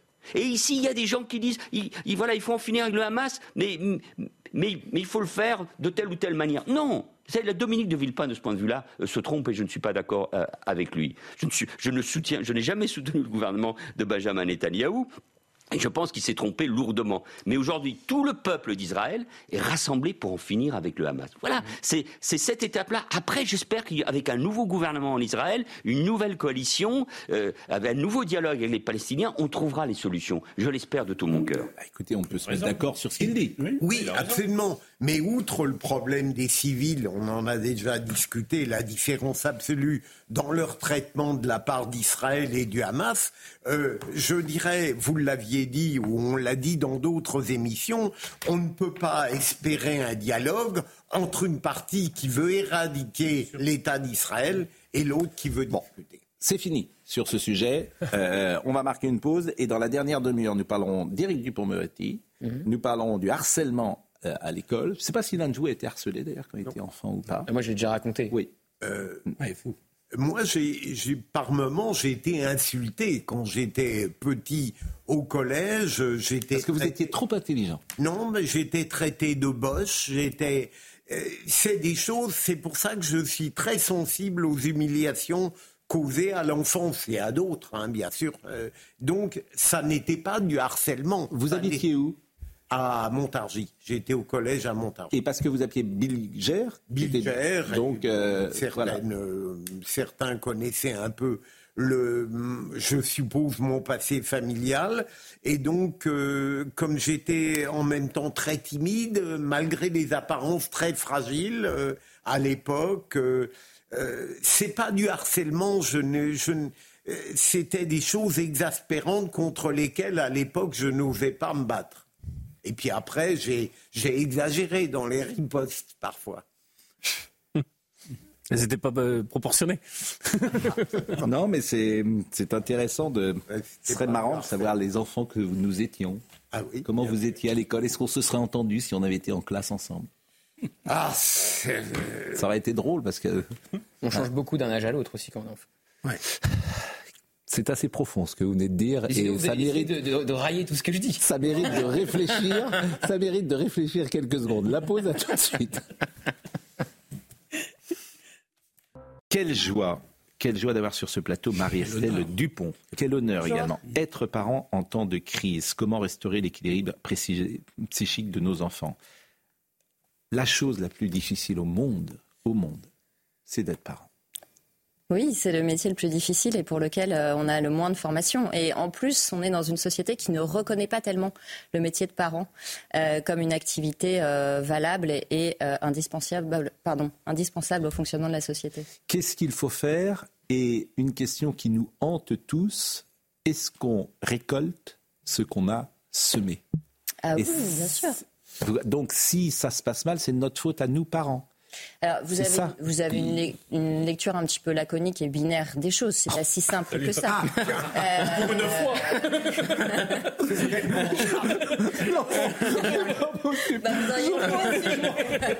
vous auriez été déçus. Non, je m'en vais. J'espérais, j'espérais, je, je suis passé sous mon ciel. J'espérais que, que, que ce qu'on allait parler. Non, Marie-Estelle vienne dès le début de j'espérais, l'émission. bon, je mais non, mais Tu es récupérable. Non, mais Vous c'est une vraie question parce qu'en en fait, on a souvent un rapport de culpabilité avec ses enfants. Si ça marche pas, on se dit c'est de notre faute, on a mal fait les choses. Bah, Il y a toujours un mélange d'inné et d'acquis, mais d'abord, euh, les enfants ont deux lignées, hein, donc euh, il n'y a pas un seul parent. Euh, Quand un parent est déviant, la part de responsabilité du parent qui n'a pas posé de limite est importante aussi, par exemple. Donc il y a ce que l'enfant va faire de ce qu'on lui offre, il y a aussi l'environnement social qui peut être pathogène, hein, ce qu'il apprend à l'école, etc., peut le, peut le mettre en difficulté, en porte-à-faux avec ce qu'il apprend à la maison. Donc oui, on est très responsable de notre enfant. Maintenant, moi, je ne suis pas pour une flagellation systématique des parents, comme ça a été le cas parfois dans ma profession. Il y a eu des dérives où on accusait, par exemple, les parents qui avaient des enfants autistes d'être responsables de l'autisme de- des enfants. C'est une absurdité totale. Non, là, vous avez raison, mais je, je parlais pas a de cas aussi. euh, Par, euh, par la ouais. neuropsychologie. Non, je parlais pas de cas euh, de, de ce type, mais euh, on pourra prendre d'autres exemples Oui, tout de suite que le après. meilleur cadeau qu'on puisse faire à un enfant euh, Mm. pour sa naissance, c'est d'avoir un peu travaillé sur soi, de, se- de savoir ce qu'on a reçu, de faire le tri entre ce qu'on garde et ce qu'on et ce qu'on met de côté dans notre héritage éducatif. C'est difficile, hein, parce qu'on a des enfants jeunes en général. On n'a pas fini le travail sur soi quand on a des enfants. Bien sûr, non mais on n'a pas fait 10 ans de... C'est parce que, oui. Mais le- Finalement, on devrait avoir des enfants vieux. quand on est vieux. Hein La Euh, prospection bon. se fait. euh, en fait, le, le fait d'être euh, dans une posture de conscience, on prend son temps, on essaye de faire un Oui. pas de côté devant chaque situation, Hmm. permet aussi de se voir et de s'auto. euh, de s'auto-corriger quand, euh, quand on Ouais. tombe dans des automatismes qui sont pas bons pour eux. Je suis d'accord avec vous. Et puis les enfants oui. savent très bien nous dire ce dont ils ont besoin. Chaque enfant, quand on a plusieurs enfants, on voit bien que chaque enfant ne nous demande pas d'être la même mère ou le même père. Oui, oui, mais je, enfin bref, le Somaya la, euh, vous me renvoyez tout d'un coup euh, au, père que nous sommes et chacun se pose forcément des questions. Est-ce qu'il a été ou pas un bon père? Somaya Labidi, à tout de suite. Euh, les infos. Une conférence humanitaire sur Gaza s'est ouverte il y a quelques minutes à Paris, une conférence à l'initiative du chef de l'État, dont l'objectif est de débloquer l'aide vers Gaza, une aide rendue quasi impossible par les bombardements incessants d'Israël depuis l'attaque sanglante du Hamas menée le 7 octobre dernier.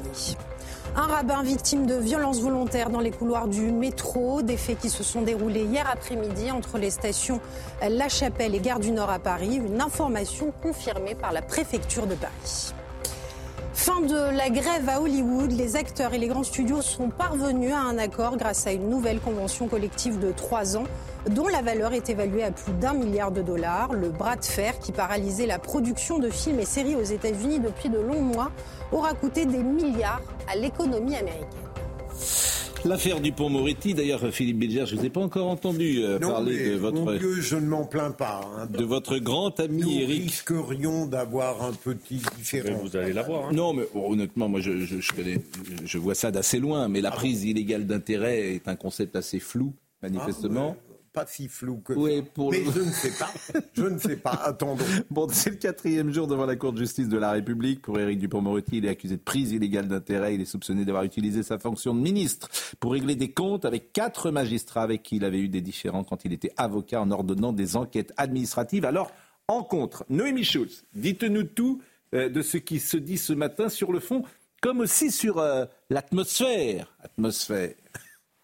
Alors le matin, l'atmosphère est toujours plus calme. C'est vraiment au fur et à mesure de la journée que, le ministre euh, s'agace et, euh, et, qu'il redevient presque avocat. Le matin, il est encore, euh, il est ministre, il est, posé, et puis en fin de journée, il se lève, il coupe la parole à ses avocats, il prend le micro, et c'est lui-même qui pose les questions aux personnes entendues. Hier, c'était une journée délicate pour lui puisqu'on a ent- entendu notamment les quatre magistrats visés par des enquêtes administratives, dont l'ancienne chef du parquet national financier, une, une autre magistrate du PNF a eu ces mots très durs à son encontre.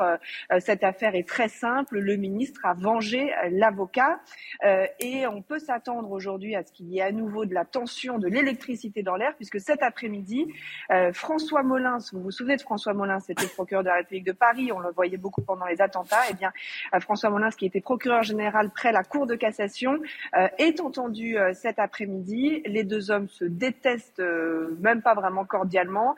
Et dans cette affaire, Éric Dupond-Moretti reproche à François Molins d'avoir euh, validé en quelque sorte euh, l'ouverture de ces enquêtes administratives avant de quelques jours plus tard faire une tribune dans le journal Le Monde pour dire que c'était euh, très dangereux et qu'il y avait un risque de conflit d'intérêts. Donc on attend évidemment cette confrontation. Alors ça, c'est très important parce que vous dites Éric Dupont-Moretti est allé vers François Molins avant d'ouvrir l'enquête administrative. François Molins a donné son accord et après a, expliqué le contraire dans une tribune. Mais est-ce qu'il a la preuve Est-ce qu'il peut apporter la preuve de cela, Monsieur Dupont-Moretti? Parce qu'on est au cœur manifestement de ce dossier. Alors justement, on entend en ce moment même Véronique Malbec, qui était la directrice de cabinet de, pardon de d'Éric Dupond-Moretti, et c'est elle qui a passé ce fameux coup de téléphone à François Molins. Elle le connaissait bien, ils s'étaient croisés à nombreuses reprises, euh, notamment dans le cabinet ministériel. Donc elle lui passe un coup de fil, elle lui dit voilà, on a reçu ce rapport de l'inspection générale de la justice. Qu'est-ce que tu penses? Est-ce qu'il faut euh, saisir, euh, ouvrir une enquête administrative, saisir le CSM Et elle raconte qu'il lui dit attends, je n'ai pas lu le rapport, je te rappelle, et que le lendemain il la rappelle en lui disant le CSM c'est pas une bonne idée, mais l'enquête administrative, oui, ça peut être une piste.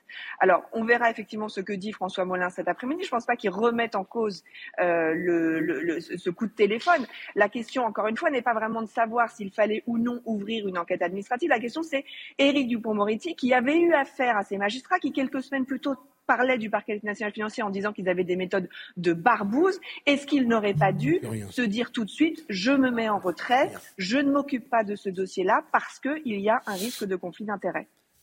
Euh, tel que vous nous dites les choses, effectivement, euh, on a la- le sentiment que Éric Dupont-Moretti a fait quelque chose qu'il ne fallait pas faire, euh, ch- chère Noémie Sou- Schulz, quand je vous entends, tel que vous rapportez euh, les choses. Euh, En tout cas, c'est ce qui lui vaut d'être renvoyé Oui, pour bien sûr. prise illégale d'intérêt. Je ne sais pas ce que vont décider les, ju- les- les juges de la Cour de justice de la. République, mais bien sûr, il y a un sujet. Euh, Puisqu'au final, finalement, il y a eu un décret de départ et, et- et- et- et au final, il a été décidé qu'il ne traiterait plus de ces affaires-là. Moi, je disais que ça me paraissait une affaire de corne-cul euh, et, et de règlement de compte de, sur euh, M. Éric Vous avez Dupont-Moretti. souvent tendance, mon cher Pascal, en matière judiciaire, de traiter tout ce qui vous embête d'affaire de corne-cul.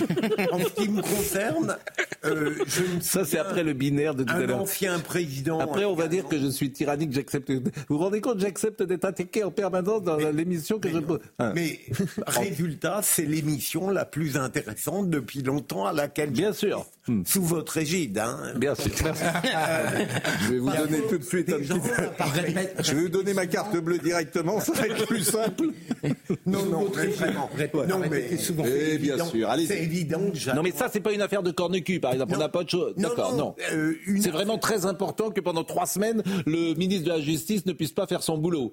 et que le, toutes les- le, le, la- le banc et l'arrière-ban de la justice française soient convoqués. C'est vraiment essentiel en Il France est aujourd'hui. essentiel que vous vous informiez.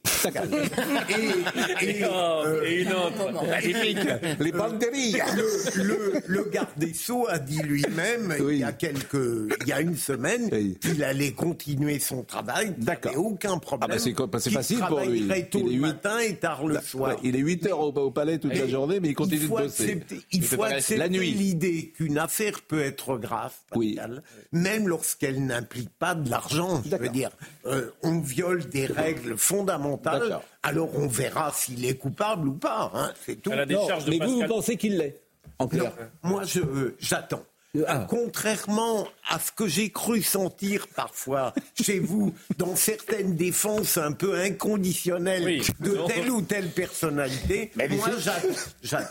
Pascal Pro n'a pas passé la rampe de la lecture d'une double page dans Le Monde concernant cette affaire. Euh, attendez, Philippe Voilà. Guibert vient de dire je comprends rien. En même temps que Noémie c'est vrai Schulz que je parlait. ne comprends plus rien. Je Voilà. ne comprends plus Mais rien, si, affaire. Mais qu'est-ce qui se passe, Voilà. Philippe Eh ben, vous, avez un- vous avez une sorte de déficience ce matin ou pas simple. le droit de poser une question à Philippe euh, Non. Bilger ou pas?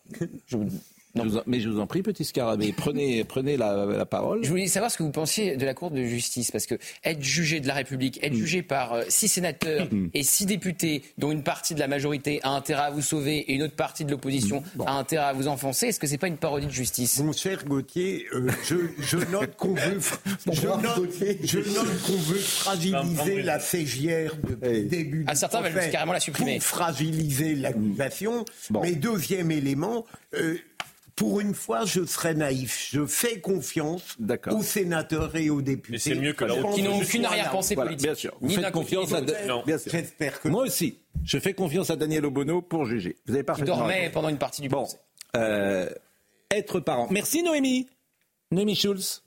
Noémie, elle est là, Noémie Noémie, merci. Là, parce que il vous, faut êtes- pas- il faut pas caricaturer, il faut pas caricaturer. euh, euh, on voit les, les parlementaires très attentifs. Je, je suis euh, d'accord avec vous, Noémie. Je vous remercie parce que vous avez été la seule à être gentille avec moi ce matin. Donc vraiment, c'est gentil parce qu'ils Bah, ont été. Visiblement, j'ai pas été suffisamment clair. Si vous. Si vous avez été ça C'était très clair. Vous avez été très clair, mais je sens une offensive globale, si vous voulez. Coordonnée. Coordonnée, si vous voulez, avec des intérêts fallacieux. Feu sur le quartier général. Donc je vous remercie beaucoup, Noémie. Vous pourrez revenir demain si vous voulez, parce que vous avez été vraiment gentil avec moi. C'est vraiment gentil. Et j'en avais besoin, parce qu'il y a quand même un cœur qui bat euh, à l'intérieur de, ce- de notre corps. Être parent en temps de crise, c'est fo- c'est formidable. C'est un sujet. J'adorerais faire des émissions de psycho avec vous, ou d'autres gens, bien sûr, parce que c'est tellement intéressant. C'est tellement intéressant d'essayer de comprendre, de pénétrer euh, de ce qu'il faut faire, pas faire, de ce qu'on doit faire, pas faire, etc. Vous dites euh, sur euh, l'autorité, ça m'a intéressé. Une pensée unique dans des interactions sociales appesantit de plus en plus la singularité de chaque famille. Le tout sous couvert de tolérance et de respect des minorités. La tolérance ne tolérant plus que vous n'adhériez pas avec enthousiasme aux indignations désignées comme prioritaires. De la sorte, l'autorité parentale se rétrécit de façon pernicieuse, qu'il s'agisse, nous l'avons bien vu pendant la crise de la santé, des interactions sociales ou des enseignements délivrés à nos enfants. C'est passionnant ça, c'est de dire, vous, en fond, les parents, bah, ils n'ont plus l'autorité chez eux. Oui, je suis partie pour écrire ce livre du double constat de la dégradation de la santé mentale, notamment des jeunes, puisqu'on sait qu'aujourd'hui, les 18-25 ans sont ceux qui vont le plus mal dans la société, euh, parce qu'évidemment, ils ont beaucoup de mal à se projeter, euh, et du constat de la perte progressive de l'autorité parentale. Et je fais une rétrospective sur qu'est-ce qui s'est passé dans notre société depuis 40 ans pour qu'on en arrive à, ce paroxysme finalement pendant la crise sanitaire de la confiscation de la parole paternelle ou maternelle. Et on sait très bien que ça ne concerne pas que la crise sanitaire. Euh, les enseignements euh, d'histoire, euh, les changements de méthode pour enseigner les mathématiques, etc. On sait qu'à l'école, notamment, et dans l'espace public, l'hypersexualisation de l'espace public, il y a tout un tas d'éléments qui rendent les parents assez perplexes. C'est-à-dire qu'est-ce que je peux faire pour mon enfant? Qu'est-ce que qu'est-ce que je dois faire aussi pour ne pas le mettre en porte-à-faux avec le monde dans lequel il vit? Et donc j'avais envie d'essayer de comprendre dans ce livre, enfin d'expliquer aux parents pourquoi ils se sentaient parfois en difficulté, et puis aussi parce que le pessimisme est le début de l'action, et ce n'est pas le désespoir. Euh, de leur donner des clés, ce qui est, euh, ce qui est le sujet de la deuxième partie du livre où je reviens sur la fonction parentale et les stades de développement de l'intelligence de l'enfant. Bon, c'est vrai qu'on aimerait avoir des conseils en fait, une sorte de mode d'emploi. parfois, qu'est-ce qu'il faut faire? Par exemple, qu'est-ce qu'il faut faire? Les, questions sont toujours très concrètes. Vous avez envie que votre enfant joue du piano? Parce que vous-même, vous n'en avez pas joué, par exemple, quand vous étiez enfant, ou vous avez envie qu'il soit pianiste, ou vous transférez complètement. Bon, puis votre enfant dit non, moi j'ai pas envie de jouer du piano. Bon, qu'est-ce qu'on fait?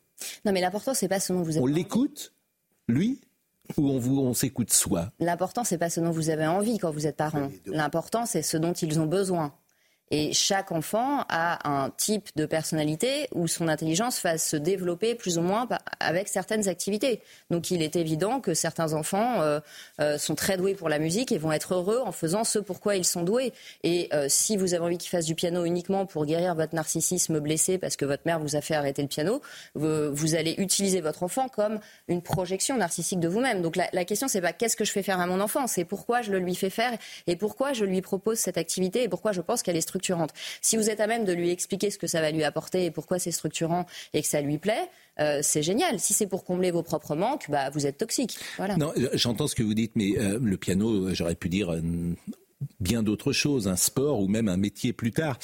Gérard Leclerc, que j'aimais beaucoup, m'avait dit une phrase Qu'est-ce qui se passe? Il y a un téléphone qui sonne euh, quelque part? Gérard Leclerc m'avait dit euh, quelque chose. Ah oui, il y a vraiment un téléphone qui sonne là. C'est votre téléphone. Je suis arrivé avec le feu. Oui, Gérard Leclerc. La sonnerie, la sonnerie est vraiment d'actualité. Pas là pour les bon. téléphone, oui. Gérard Leclerc m'a dit quelque chose que j'ai souvent répété à l'antenne. Il disait euh, la réussite des enfants, c'est la volonté des parents. Alors, il parlait sans doute uniquement de la réussite scolaire et professionnelle. Je pense que c'était ça, parce qu'autrement, c'est infiniment plus subjectif. Qu'est-ce que la réussite? Euh, Qu'est-ce que vous pensez de cette phrase? Euh, Que l'enfant, euh, l'enfant, oui, c'est un investissement extrêmement important et que dans les premières années, on lui, on lui donne ou pas les outils pour avoir envie euh, de développer son intelligence et de réussir, bien entendu. Mais c'est plein de choses. C'est le climat à la maison, c'est ce qu'on lui propose comme enseignement, euh, c'est la manière dont on lui donne le goût de la pensée et de l'apprentissage. Et quand les parents me disent mais qu'est-ce que je fais face à des, à des programmes scolaires qui finalement euh, le mettent un peu en porte-à-faux avec ce qu'on lui dit à la maison, je dis mais vous, simplement vous lui apprenez à construire sa pensée. Vous, vous lui réapprenez l'esprit critique parce qu'aujourd'hui à l'école, c'est vrai qu'on n'apprend plus tellement l'esprit critique, on n'apprend plus thèse, antithèse, synthèse. Ce qui est important, c'est parce que l'enfant va penser plus tard, c'est qu'il sache argumenter pourquoi il pense qu'il pense. Parce que le fait que les, gens soient à court d'arguments, ça favorise aussi l'hystérisation du débat, la pensée binaire et cette intolérance avec des indignations, euh, euh, des indignations désignées comme autorisées, par exemple dans le débat public où euh, il y a des questions qu'on n'a plus le droit de poser. Et donc inviter notre enfant à, garder ce goût de la pensée, oui, c'est un travail quotidien très important. Ça veut dire lutter contre la fatigue, ne pas se mettre devant la télé, parler avec lui sur tous les sujets. mais c'est extrêmement enthousiasmant parce qu'en fait, quand on observe l'éveil de l'intelligence l'intelligence chez un enfant même de 2-3 ans, euh, c'est une gratification énorme. C'est incroyable ce qu'un enfant de 3 ans est intelligent. Euh, nous sommes en train de devenir une société où l'on ne se touche pas.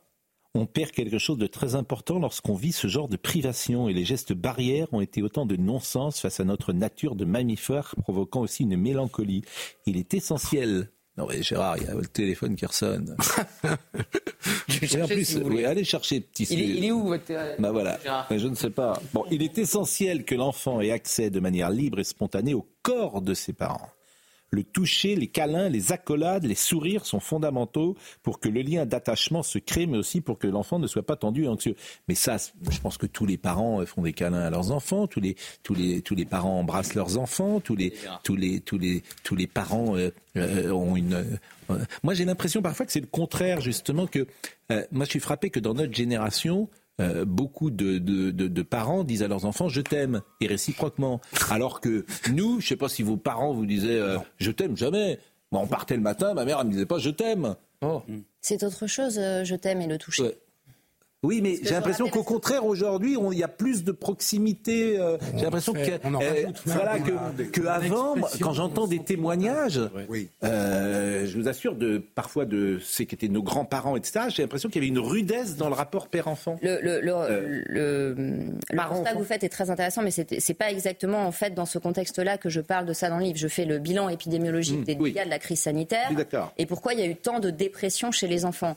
Et il est vrai qu'une société qui se virtualise énormément, où euh, on sait que nos adolescents sont une génération d'adolescents très isolés, beaucoup derrière leurs, écrans, qui ont peu d'interactions sociales, que pendant la crise, on a quand même privé, des enfants de 12 ans d'aller faire du foot euh, euh, pour une maladie qui ne les concernait pas.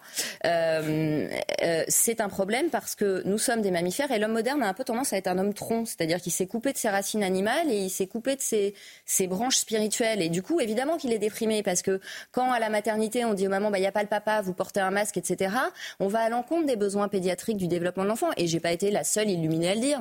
Je veux dire, la Société française de pédiatrie l'a rappelé. On a expliqué que c'était pour ça qu'il y avait des tentatives de suicide chez les enfants. Euh, Christelle Gralegan a bien dit qu'il y avait eu plus de suicides pendant le Covid, enfin de morts d'enfants par suicide que de morts d'enfants du Covid. Et le, je crois que le toucher quand l'enfant est petit et la possibilité pour l'enfant d'avoir accès à la chaleur de sa mère est essentiel pour éviter ensuite un désinvestissement euh, euh, de l'environnement, des apprentissages, etc. Parce que pendant la grossesse, les cellules qui vont permettre le développement du cerveau sont les mêmes que celles qui développent la peau. C'est-à-dire que par la peau, par le toucher, euh, on développe l'immunité, on développe l'intelligence et on préserve euh, l'enfant d'une dépression. Alors c'est vrai que c'était un de vos grands sujets, le Covid, et moi je vous rejoignais sur beaucoup de vos analyses, hein, que le Covid a été euh, très mal géré de ce point de vue-là. L'exemple du sport est affligeant. Oui, mais c'est aussi à la lumière de ce qui s'est passé pendant le Covid qu'on peut comprendre comment se, euh, se vivent les crises suivantes. Parce qu'on est depuis 40 ans en crise, Oui. et euh, on leur parle que de crise, que je Bien de sûr. mémoire que de crise, euh, climatique, euh, géopolitique, économique, Mm. fracture sociale, etc. Et donc je pense que si vous voulez, le paradigme de ce qui s'est passé pendant la Mm. crise sanitaire peut aider les parents à comprendre aussi dans quel piège il ne faut pas retomber. Euh, pour le narratif qui vient euh, très anxiogène sur tout un tas de sujets. Un mineur peut aller mal sans présenter de symptômes dépressifs classiques, aboulie, apathie, perte d'intérêt et d'investissement, euh, retrait, pleurs, manifestations émotionnelles intenses, sans présenter non plus d'addiction ou de troubles alimentaires. Il peut aller mal sans symptômes. On parle alors de dépression essentielle. Mm. Les dépressions blanches. Et c'est pour ça que dans le livre, je donne des éléments assez précis aux parents pour qu'ils sachent distinguer. euh, Parce qu'avec un adolescent, les repères sont flous. C'est difficile de savoir si un adolescent qui euh, fait rien dans sa chambre, euh, sur son lit, en regardant le plafond, va mal ou s'il est juste dans le processus de l'adolescence. Mais effectivement, il y, a des, il y a des douleurs sans manifestation et ce sont les plus graves parce qu'elles sont très difficiles à repérer. Mais elles vont se traduire par des euh, somatisations tôt ou tard, et c'est souvent le corps qui est en souffrance qui va finalement amener les parents à consulter. Mais c'est pas par des médicaments là qu'on va résoudre le problème, c'est vraiment par la possibilité pour le sujet de se reconstruire narcissiquement en redevenant sujet de euh, son vécu. Bon, Gérard, vous avez eu combien d'enfants? Deux. Deux. Et vous êtes euh, satisfait de... J'ai pas, non, des- je me des reproche souvent de ne pas avoir été assez présent. Hmm. Et parce que notre métier de journaliste, euh, quand on est un jeune journaliste comme, euh, comme Gauthier Lebray, et bon, on est souvent parti, on est souvent absent, c'est souvent, le- le- c'est souvent l'épouse qui s'occupe de d'élever les enfants. Et je, je regrette de ne pas avoir été assez présent auprès d'eux. Voilà, bon. Et ils ont des réussites, disons-le, Ils ont bien réussi, mais ils ont bien réussi, mais c'est pas forcément grâce à moi. Ils étaient très accompagnés, par exemple. euh, Par leur mère, oui. ouais, accompagnés euh, scolairement, accompagnés euh, oui, oui. comportementalement. Oui, oui, ils ont, été- ils ont été bien élevés quand même. Mais... Est-ce que vous les recommandez? Est-ce que, par exemple, à des parents, est-ce que vous avez des conseils? Est-ce que vous dites, voilà, faut faire un sport co ou, ou un sport individuel? Est-ce que ça va, euh, lorsque les parents viennent vous voir, est-ce que ça va jusqu'à ce type de, de conseils ou pas? Bah, moi, j'infanti- j'infantilise pas les parents. En général, quand les parents viennent me voir, c'est pas pour me demander. Ils payent pas une consultation pour me demander s'il faut faire du sport. Et puis, je crois que la meilleure personne Il vous demande des conseils. Le sport en est impossible, quoi. J'imagine ceux qui sont démunis. Non, mais ce qui est évident, et, et en plus, bon, comme on est dans une société du chiffre, il faut toujours appuyer. Tu prends une non, mais là, c'est normal. Il y a un moment où il y a un retour Allez. de bâton. la- Il y a- Encore, Ça s'appelle le karma. encore 10 minutes. Tenez bon, monsieur Pro. Il y a une idée de vous-même qui régresse. C'est une mutinerie, c'est le capitaine Blaye, si vous une voulez. société qui euh, est une société régie par le chiffre, il faut Oui. s'appuyer et sourcer son propos sur des chiffres. Oui. Oui, tous les chiffres montrent Bon. que 30 minutes d'activité physique par jour, que 30 minutes de plus Allez. de sport et 30 minutes de moins d'écran, ça préserve de la dépression, ça préserve du Allez. passage à l'acte violent, ça préserve des addictions, etc. etc. Donc, bien évidemment qu'un enfant doit faire du sport. Un enfant va mieux quand il est euh, en plein air et qu'il bouge et puis... euh, il Voilà. est aussi dans, il apprend des règles en faisant du sport. Mais bien sûr, c'est pour ça que chacun a ses marottes. Moi, je parle du sport parce que je trouve que c'est une formidable. En fait, je- souvent, c'est une de mes marottes euh, parce que euh, je trouve que les enfants qui font du sport sont différents des autres. Bien sûr. Voilà. Parce que euh, ils ont un objectif, on- ils apprennent, comme vous dites, les règles. Ils apprennent un truc qui est important également, c'est la compétition. Ils apprennent la défaite. Ils apprennent effectivement à se, la vie en groupe. Parfois, euh, quand tu fais du foot, quand tu fais du rugby, tu as besoin des autres. C'est encore plus vrai pour le rugby que d'autres. Bon, et, et je trouve que c'est Ça un apprend l'humilité. exactement. Je trouve que c'est un bon apprentissage et ça te renvoie à ton niveau. Et puis, qui est aussi l'enfant, important. euh, L'enfant ne prend confiance en lui qu'en faisant. Euh, donc c'est évident qu'il ne prend pas, sport, vous, Pascal Oui, beaucoup moi. il Ouais. prend pas confiance en lui derrière un écran. Il prend confiance en lui. Collectif. J'étais collectif. Le foot Oui, bien sûr. Moi, j'étais euh, collectif. Je donnais la balle. Vous jouiez à quelle place? Euh, J'étais plutôt euh, défenseur central.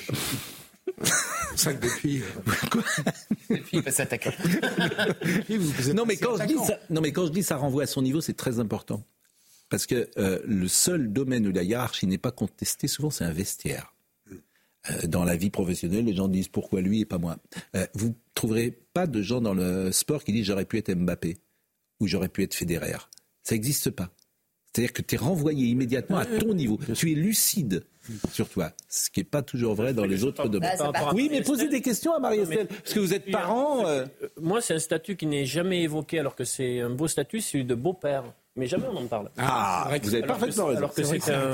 mais alors peut-être parler, euh, nous, de votre expérience personnelle, si C'est personnel. Ah, Euh, non, mais c'est un, mais c'est un vrai sujet, le- le- la situation des beaux-pères dans Bien notre- sûr. Le législateur devrait, le législateur devrait Mais il y a une très jolie chanson de Serge Mais Lama dans, dans euh, le livre de Marie-Estelle que j'ai consulté, il y a aussi des préconisations en termes de politique publique. Il n'y a, De pas Vienne que aussi. du- il n'y a pas que du diagnostic. Donc c'est intéressant aussi de savoir ce que vous pouvez proposer en termes d'urgence de politique publique. Euh, oui, oui, bah parce qu'on a bien vu quand même l'inversion des places et des valeurs pendant la crise sanitaire et le fait qu'aujourd'hui la société moderne ne laisse plus l'enfant à sa place d'enfant. Donc, euh, euh, donc c'est pour ça que le livre n'est pas qu'un livre de psychologie, c'est aussi un livre un peu euh, politico-sociologique sur le sur Et le début. Et nous, on a beaucoup interpellé les parlementaires sur la protection des mineurs pendant la crise sanitaire, bien évidemment. Bien évidemment, puisqu'on savait que euh, le remède risquait d'être le pire, pire que le mal et qu'en réduisant la santé à un chiffre de circulation virale, on allait occulter certains pans de la santé publique et qu'aujourd'hui, bah, on se retrouve avec euh, des, des- des enfants sous médicaments dans des proportions beaucoup trop importantes. Le harcèlement, on va écouter euh, Gabriel Attal dans une seconde, mais l'enfant d'un autre. hein, Et les paroles de Serge Lama sont sublimes. C'est effectivement. Ah, vous les connaissez par cœur ne sais pas. Et l'absence est venue poser ses grandes ailes sur le berceau muet qui ne chantera plus. Elle est partie sans moi. Je reste seul sans elle et sans cet enfant de trois ans dont je me suis même pas le père, mais qui devenait mon enfant peu à peu. C'est elle qui est partie, mais c'est lui qui me manque. Mais c'est lui qui me manque. ouais. C'est beau, hein Très belle. euh, Est-ce que nous pouvons écouter euh, ce que disait Gabriel Attal sur euh, le harcèlement? Parce qu'il faut saluer Gabriel Attal, parce que ça, c'est un ministre qui va au combat, qui change le- les choses, qui est dans le concret, parce qu'aujourd'hui, 100% des écoles en France vont pendant deux heures parler du harcèlement, donc vont sensibiliser les gosses dans les écoles. Ben moi, je trouve ça formidable, et c'est ça un ministre. C'est quelqu'un qui est dans le concret et qui a les mains dans le cambouis. Écoutez Gabriel Attal, il était sur RTL ce matin. Ce qui se passe aujourd'hui est inédit. Ça fait, je crois, 8 ans qu'il y a une journée nationale de lutte contre le harcèlement. En général, c'est euh, autour de 30% des établissements scolaires qui organisent une action. Cette année, j'ai décidé que ça serait 100%. Donc dans tous les établissements scolaires de France, les cours vont s'arrêter pendant deux heures pour un débat sur euh, le harcèlement, pour en parler et pour effectivement remplir ce questionnaire d'auto-évaluation. Ce questionnaire, on l'a rédigé avec des spécialistes, des scientifiques, des experts. À quoi il va servir? À deux choses. D'abord, il va permettre de libérer une parole. La deuxième chose, c'est que ça nous permettra à nous, au ministère, d'avoir des données au niveau national. Une cartographie en quelque sorte. Oui, parce que les, voir chiffres, s'il y a des établissements où c'est plus sensible ou pas. euh. les chiffres qu'on commande souvent, euh, entre 800 000 et 1 million d'élèves qui sont harcelés, ils datent de 2011. Peut-être. Ça, c'est formidable. Oui. Ça, c'est mais ça, c'est voilà, c'est ça un ministre. Non, bon, écoutez. Si, il est très bon sur le sujet, c'est- vrai. Beaucoup d'annonces depuis Est-ce est que ça suit sur le Beaucoup terrain? d'annonces. Bah, deux heures. Ah ben c'est. Aujourd'hui, deux heures dans toutes les écoles de France? Depuis une enquête contre la rectrice de Parce que quand tu parles ensemble dans des classes, j'imagine que je- vous validez. Je valide quoi? Le fait qu'on on sensibilise- qu'on sensibilise. Là, vous me cherchez. Là, vous me cherchez. Soyez plus précis. Euh, Est-ce que vous validez cette initiative? Est-ce que c'est une bonne chose ou pas? mais bien évidemment qu'après la mort de l'INSEE et ce qui s'était passé sous Papendaï, Gabriel Attal a, a- a repris, euh, a repris la question du harcèlement en main et s'était élevé contre ce qui se passait, les dérives dans les institutions comme à Versailles, etc., où l'administration et la bureaucratie a montré euh, vraiment ce que c'était que le monstre froid euh, face à la souffrance des familles. On disait à des mères qu'elles étaient trop sentimentales et leur enfant s'est suicidé quelques jours après. Euh, donc Non, mais c'est bien d'en parler. Voilà. euh, c'est très bien qu'on en parle parce qu'il faut libérer la parole. Le questionnaire, je ne l'ai pas vu, donc je ne peux pas Hmm. vous donner mon point de vue dessus.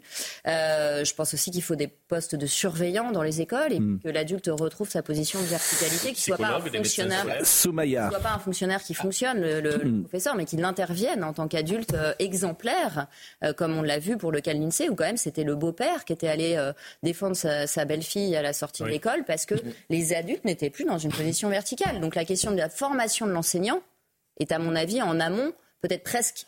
Alors, elle n'est pas plus importante, mais elle est très importante aussi. Qu'est-ce qu'on donne comme outil aux enseignants La formation des enseignants aujourd'hui? Somaya Labidi, et après j'ai une vraie surprise pour vous. Une vraie, une formidable surprise. Des Français qui n'existent plus. Vous allez les entendre après le journal ou les rappels des titres de Somaya Labidi. Le CRIF ne souhaite pas que le RN participe à la marche contre l'antisémitisme. Nous ne souhaitons pas que des personnes qui sont héritières d'un parti fondé par des anciens collaborateurs soient présentes, a déclaré le président du Conseil représentatif des institutions juives de France, Jonathan Arfis, ce matin sur LCI. 183 élèves en attente de sanctions après avoir perturbé l'hommage à Dominique Bernard. Ils ont tous été exclus à titre conservatoire de leur établissement, indique ce matin Gabriel Attal sur RTL, et sont en attente d'un conseil de discipline, précise le ministre de l'Éducation nationale. Et puis le Pas-de-Calais en vigilance rouge, pas de perspective de décrue avant vendredi. Après un épisode pluvieux intense avec des cumuls exceptionnels, de nouvelles pluies accompagnées d'orages sont attendues dès cet après-midi. Merci Somaya, vous avez été très gentil également aujourd'hui avec moi. Je vous remercie. C'est pas le Votre calme. c'est pas le cas, c'est pas le cas de c'est pas le cas de tout le monde. Bon, je vais vous faire écouter quelque chose. Oh, Pascal. Mais je sais, j'adore les archives, vous le savez, parce que je vais vous faire entendre un micro-trottoir.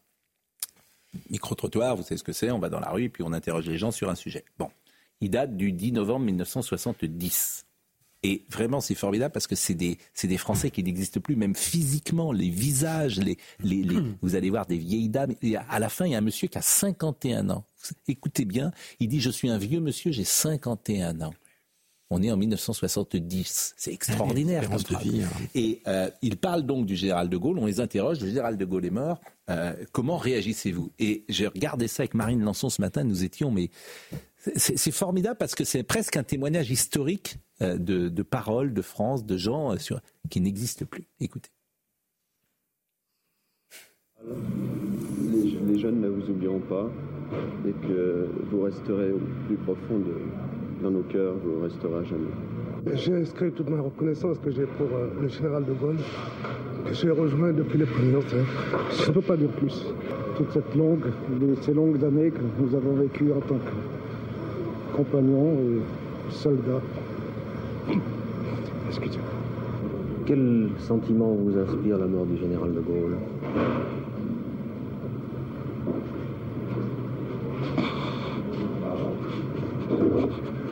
Bien, moi, je ne veux pas. Je dis franchement, c'était quelqu'un.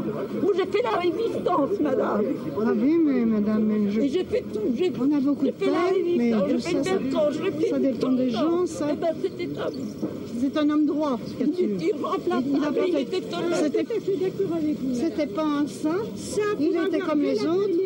Il avait, il ses défauts, mais c'était un homme intègre. On n'en honnête, plus comme cela. Et puis qui aimait la France. hein. Moi, je pense que c'était un très grand Français et qui nous a tout de même donné un certain prestige que nous n'avions plus. C'est que c'était quand même quelque chose. Moi, j'ai presque les larmes. Je suis un vieux monsieur de 51 ans. Eh bien, j'ai encore presque les larmes aux yeux en parlant de ce grand gaillard.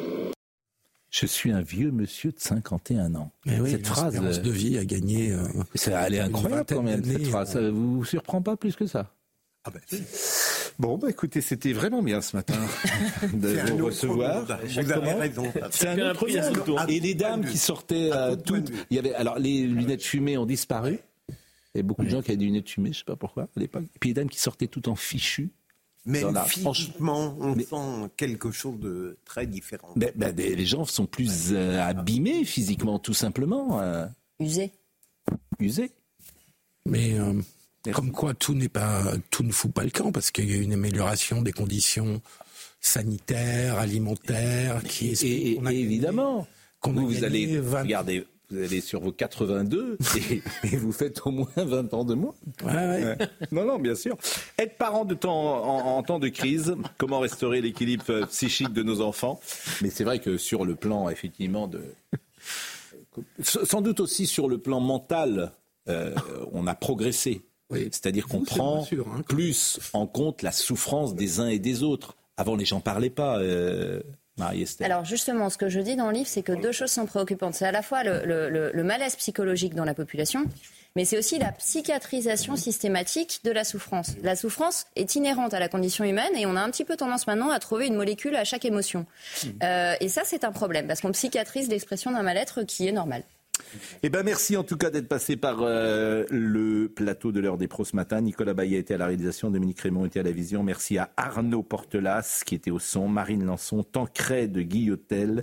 Toutes ces émissions sont à retrouver sur cnews.fr. Jean-Marc Morandini dans une seconde et nous rendez-vous ce soir. Bonne journée.